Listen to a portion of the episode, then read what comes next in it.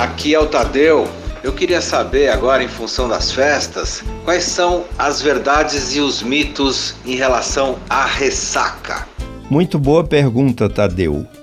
Apesar de estarmos né, numa época com essas restrições né, de encontros, estas restrições de aglomeração, de encontros né, mais amplos, né, nós vamos comemorar as festas natalinas e também a passagem de ano. E é importante, muito importante, saber dessas verdades e os mitos sobre a ressaca. Então, a primeira coisa que nós temos que saber é que, devido ao teor de álcool etílico muito alto, no caso de um destilado, no caso da cachaça, é importante que sempre haja uma hidratação, ou seja, uma cachaça deve ser sempre acompanhada com água porque o que leva você a ter uma dor de cabeça no dia seguinte é principalmente o poder de desidratação do álcool etílico. Então, isso é a primeira recomendação, né? É você sempre hidratar. A segunda é não ingerir uma bebida alcoólica com estômago vazio.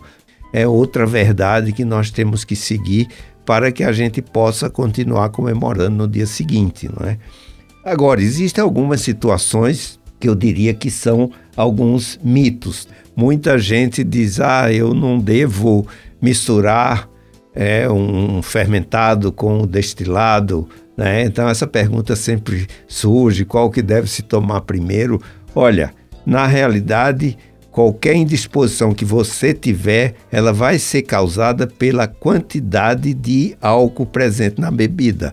Se você tem uma cerveja né, que tem uma graduação alcoólica em torno de 5%, ou uma cachaça que tem a graduação alcoólica em torno de, de 40%, 42%, e um vinho que pode ter 13%, 14%, então, se você tomar devagar, hidratando e com o estômago realmente é, cheio, então você estará propenso a menos problemas com relação à ressaca. Ou seja, não é a mistura dos tipos de bebida que vai fazer com que você tenha essas indisposições após a ingestão. Então, a recomendação principal, que eu repito, é exatamente hidratar e, e sempre apreciar com o estômago cheio. E com isso, você vai poder ter uma comemoração muito feliz e um Natal saudável.